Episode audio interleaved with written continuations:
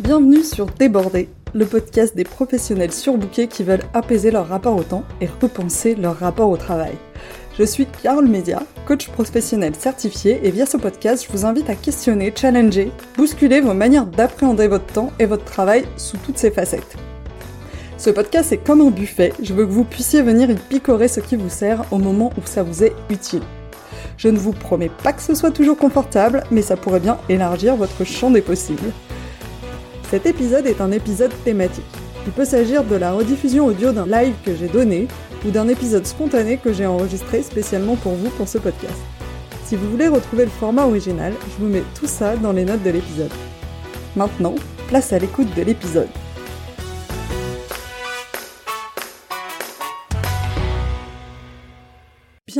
Dans cet épisode thématique de Déborder, le dernier de la série sur les Big Five où on va parler en détail de la dernière dimension du modèle de personnalité Big Five.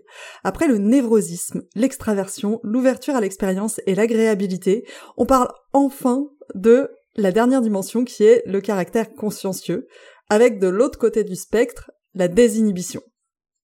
Des mots pas forcément glorieux des deux côtés, mais on va voir ensemble de quoi parle cette dimension, quelles sont ses différentes facettes et de quoi faire de cette information. Si vous n'avez pas écouté l'épisode d'introduction de cette série sur le modèle de personnalité Big Five, je vous encourage vivement de démarrer par là, parce que j'y explique ce qu'est ce modèle, comment interpréter un peu les infos que je vous donne dans ces épisodes, et autant vous pouvez écouter les épisodes euh, unitaires par dimension de manière indépendante, autant c'est un peu mieux de commencer par euh, l'introduction si vous voulez vraiment tout comprendre dans cet épisode. La majorité des infos que je vous partage sont issues de recherches que j'ai pu faire sur le sujet et surtout d'un livre euh, qui s'appelle L'évaluation de la personnalité, le modèle à cinq facteurs, écrit par Jean-Pierre Roland qui est un docteur en psychologie qui a énormément travaillé durant sa carrière sur ces sujets de la personnalité et notamment sur ce modèle de personnalité Big Five. Je ne suis pas formée à l'utilisation du modèle, j'ai néanmoins beaucoup creusé le sujet. Si vous me connaissez, vous savez que j'essaye d'être la plus juste possible dans les analyses que je propose. Mais cet épisode reste représentatif de ma connaissance actuelle et du coup, bah, je vous laisse le prendre en considération quand vous écoutez l'épisode et me faire vos retours, euh, me poser vos questions, vos réactions, euh, si vous en avez après l'épisode. Pour rappel, quand on parle de dimension de personnalité dans le Big Five, plus une dimension, un trait de personnalité est marqué, plus cela veut dire que c'est un élément central de votre personnalité et plus vous avez l'impression que ça fait partie de vous et que vous pouvez pas faire autrement. Moins une dimension, un trait de personnalité est marqué, c'est-à-dire plus vous êtes au milieu du spectre, plus cela veut dire que vous êtes capable de vous adapter de manière pertinente au contexte. Autrement dit, vous adoptez le comportement qui serait adopté par la majorité des gens dans les mêmes situations. Les traits de personnalité sont relativement stables dans le temps, mais ça ne veut pas dire qu'on ne peut pas changer. Il y a une notion de plasticité dont je parle en détail dans l'épisode d'intro de cet épisode. Dans cet épisode, on va parler d'une seule dimension, d'un seul modèle de personnalité, mais il faut garder en tête en écoutant euh, l'épisode que d'autres facteurs influencent nos comportements et notre personnalité, notamment bah, les autres facettes du Big Five, mais aussi d'autres choses comme vos valeurs, vos expériences, vos intérêts, vos compétences, votre potentiel cognitif. Je vais employer des raccourcis, des formules qui simplifient euh, le fait de vous parler de ces concepts. Le Big Five, ça propose des tendances qui sont pas individuelles, euh, qu'il faut rechallenger à l'échelle individuelle, et donc du coup, je vais pouvoir dire des trucs du genre les personnes extraverties recherchent la compagnie des autres, ah, mais c'est faux parce qu'il y a des différences à l'échelle individuelle et il s'agit de tendances globales. Donc dans votre tête, je vous demanderai de remplacer par les personnes qui ont des scores élevés sur les facettes de l'extraversion, dans les inventaires de personnalité, ont tendance à rechercher plus que les autres la compagnie des autres. Et je vous fais confiance pour faire cette traduction. Bien sûr, il n'y a aucun jugement dans ce que je vais vous partager.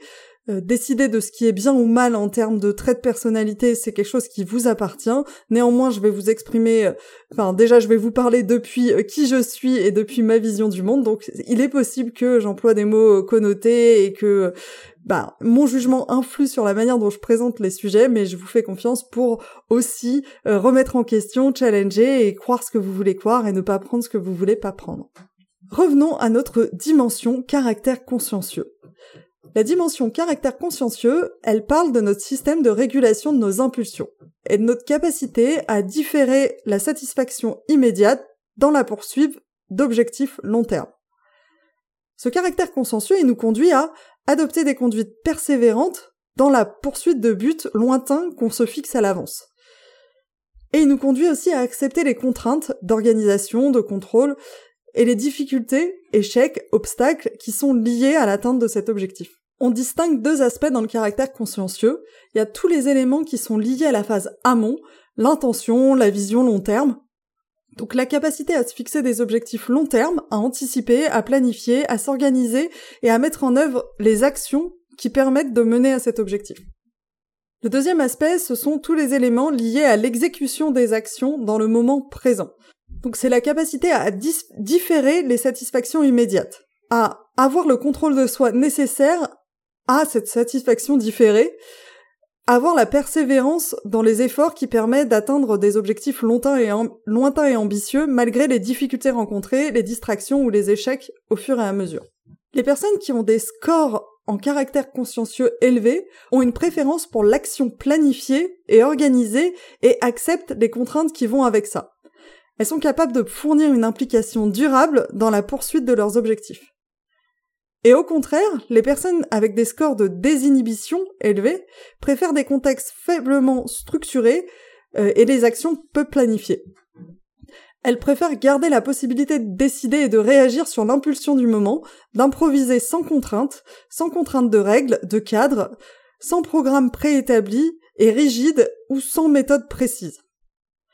Si vous êtes familier avec le MBTI, on est proche ici de la dichotomie J et P.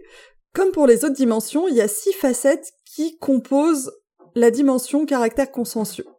La première, c'est la compétence. La compétence, ça mesure le sentiment d'être capable, censé, avisé et efficace dans ce qu'on fait. La deuxième, c'est l'ordre. L'ordre, ça mesure la tendance à accorder de l'importance à l'ordre et au rangement. La troisième, c'est le sens du devoir.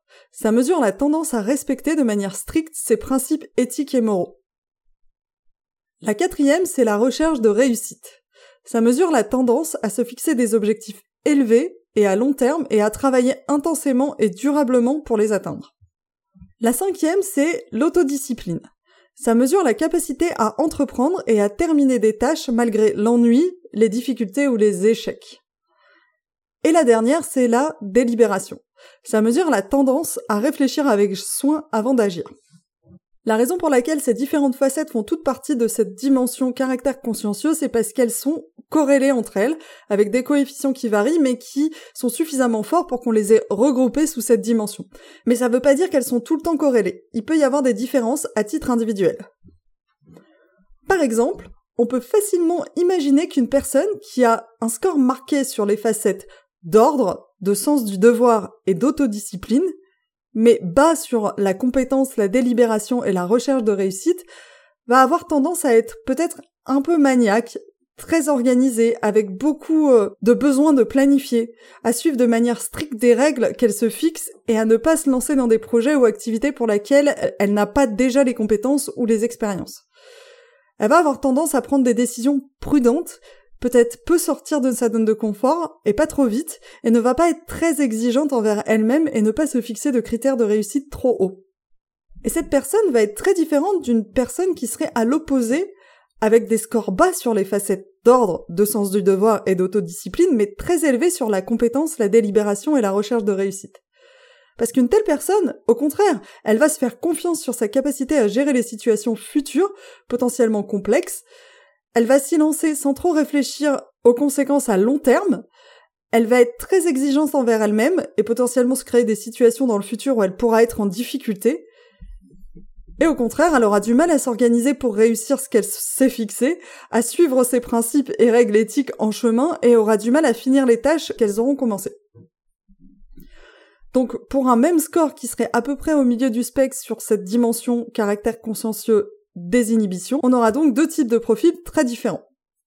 La recherche montre que le caractère consciencieux est positivement corrélé avec beaucoup de domaines de la vie, qui vont être assez évidents.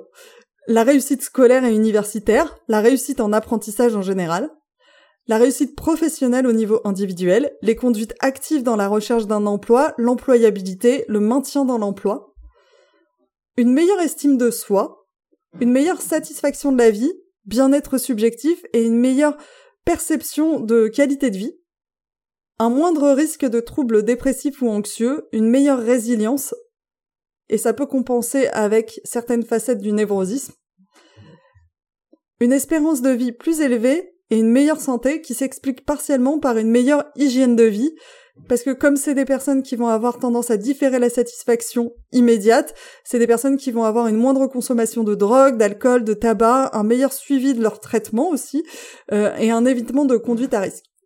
Au contraire, le caractère consciencieux est négativement corrélé avec un ensemble de comportements agressifs et violents, euh, le harcèlement et des comportements délictueux. Comme pour les autres dimensions, des scores extrêmes peuvent conduire à certaines problématiques. Pour des personnes avec un score en caractère consciencieux bas, on va avoir des difficultés à respecter les règles, à assumer ses responsabilités, à s'autodiscipliner et à persévérer un manque d'objectifs clairs, de plan ou de direction donnée à sa vie, et une fluctuation dans les buts qu'on se donne. Ça peut conduire à avoir des habitudes pouvant mener à des problèmes de santé, donc euh, comme on le disait avant, alcool, comportement à risque. C'est des personnes qui peuvent éprouver des difficultés à tenir leurs promesses et à respecter leurs engagements, qui font parfois preuve de comportements immoraux ou non éthiques et méprisent les règles, et qui ont souvent du mal à se concentrer et peuvent prendre des décisions irréfléchies ou imprudentes. Dans le travail, ça peut conduire à ne pas réaliser pleinement tout ce qu'on pourrait faire. Ça peut conduire à des manques d'anticipation, un manque de persévérance et d'organisation, une difficulté à travailler sous la contrainte, à respecter des deadlines, des procédures, et ça peut stresser les autres. Mais un caractère consciencieux très marqué peut aussi mener à des conduites problématiques. Et attention, certains d'entre vous, moi y compris, pourraient se reconnaître. Ça peut conduire à un engagement excessif dans le travail, au détriment du perso, de la vie sociale, des intérêts personnels. C'est des personnes qui peuvent faire preuve d'un côté rigide, une propreté excessive, porter une attention excessive aux détails.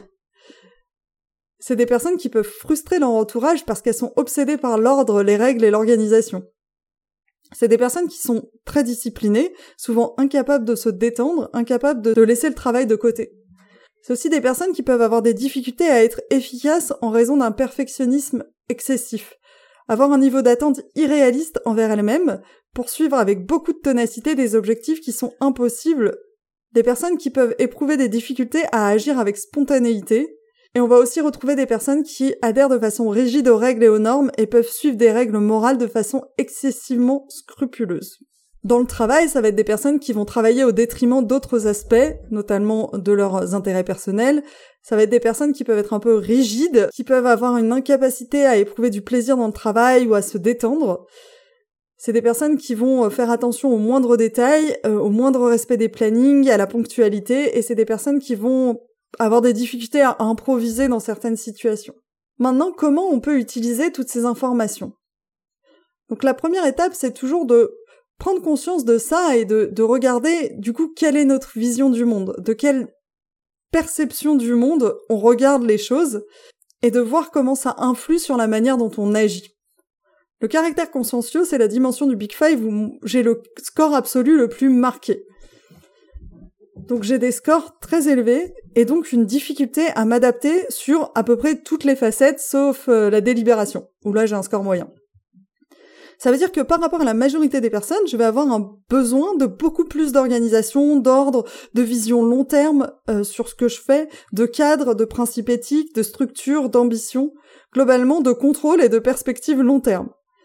Je vais avoir beaucoup plus de mal à vivre dans le moment, à improviser, à faire des choses et voir où ça va me mener, à lâcher prise sur les résultats, à faire les choses juste pour les faire. Globalement, à me détendre et à kiffer l'instant présent. Et le savoir permet un, de le remarquer, et deux, de voir tous les pendants négatifs de ça.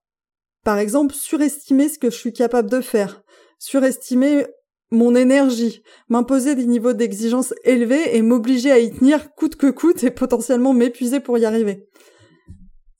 M'en rendre compte me permet de le prendre en compte dans mon évaluation de ce que je suis capable de faire et de réguler mes ambitions.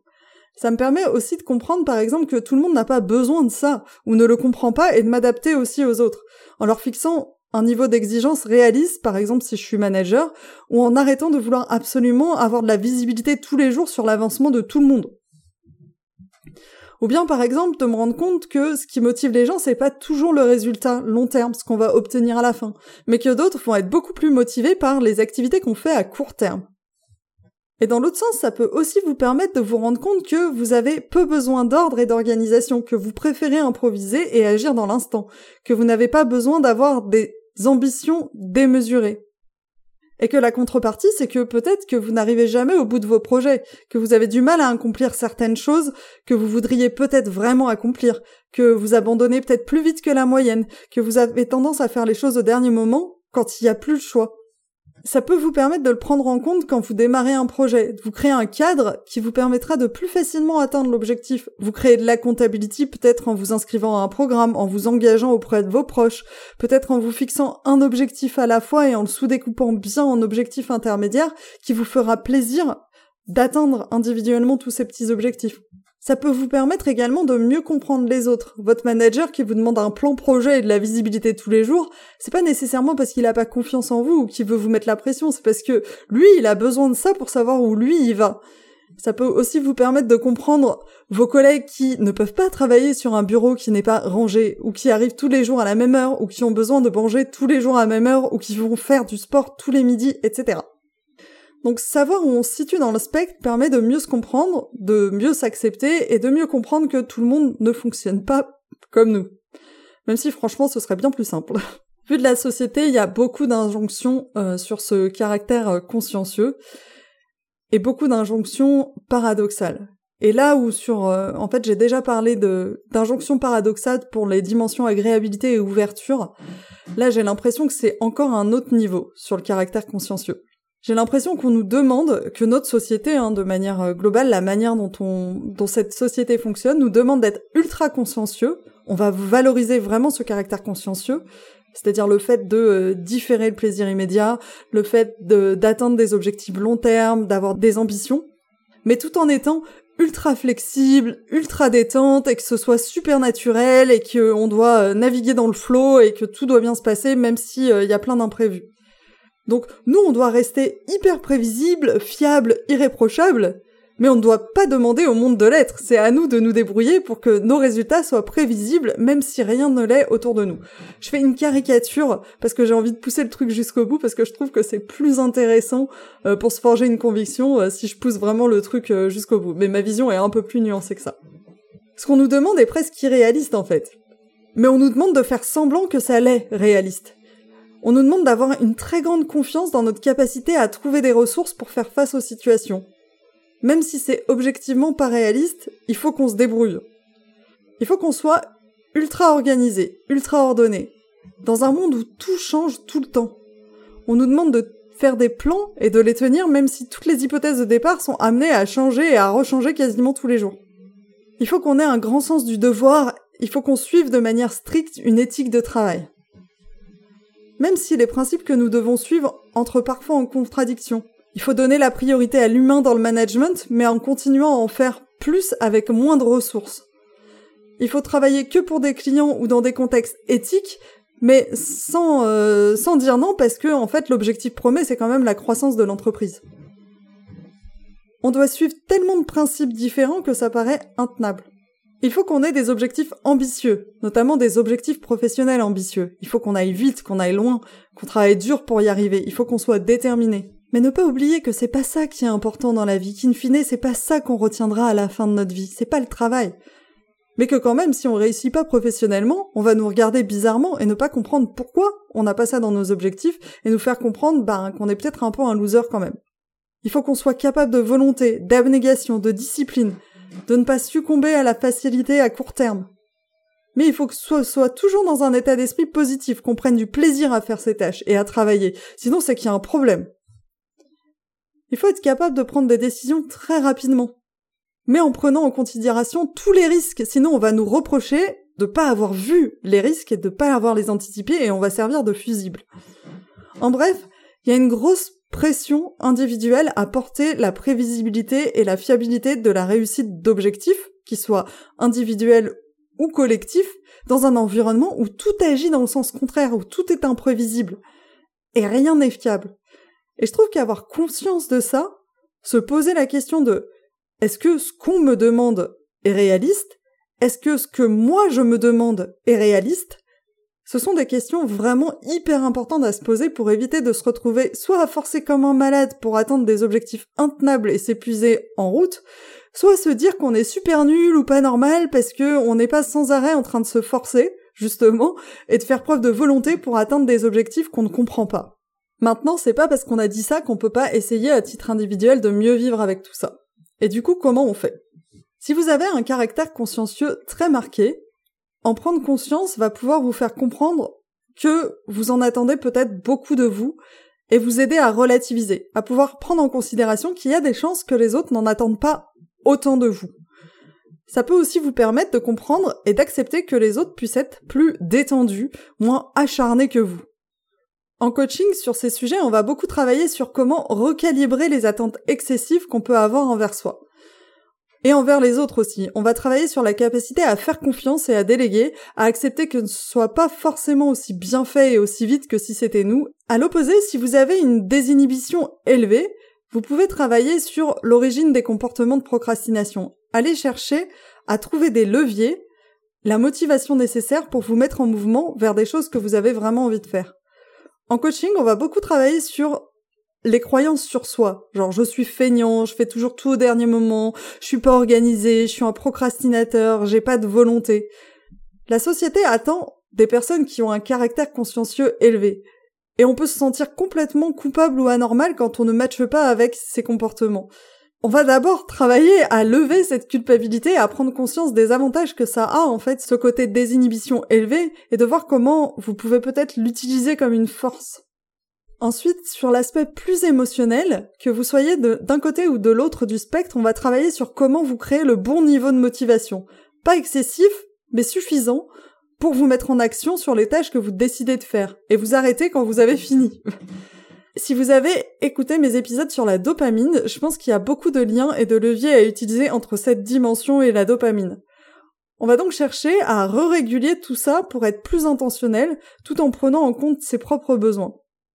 Si on est trop consciencieux, on va apprendre à réguler son stress et à lever la pression qu'on se met pour prendre plus de plaisir et ne pas oublier ses besoins, notamment en repos.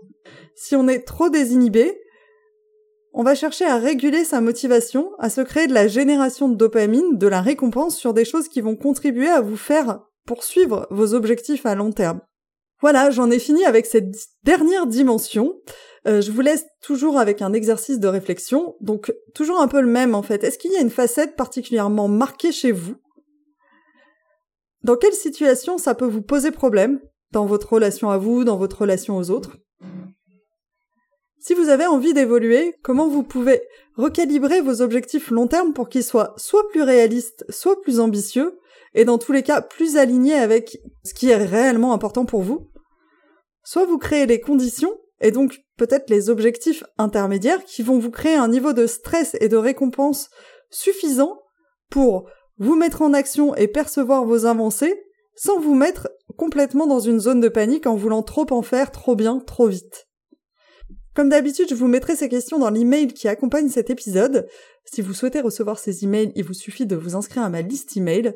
Euh, je vous enverrai aussi le lien pour télécharger la mind map qui indique toutes les facettes des cinq dimensions du Big Five.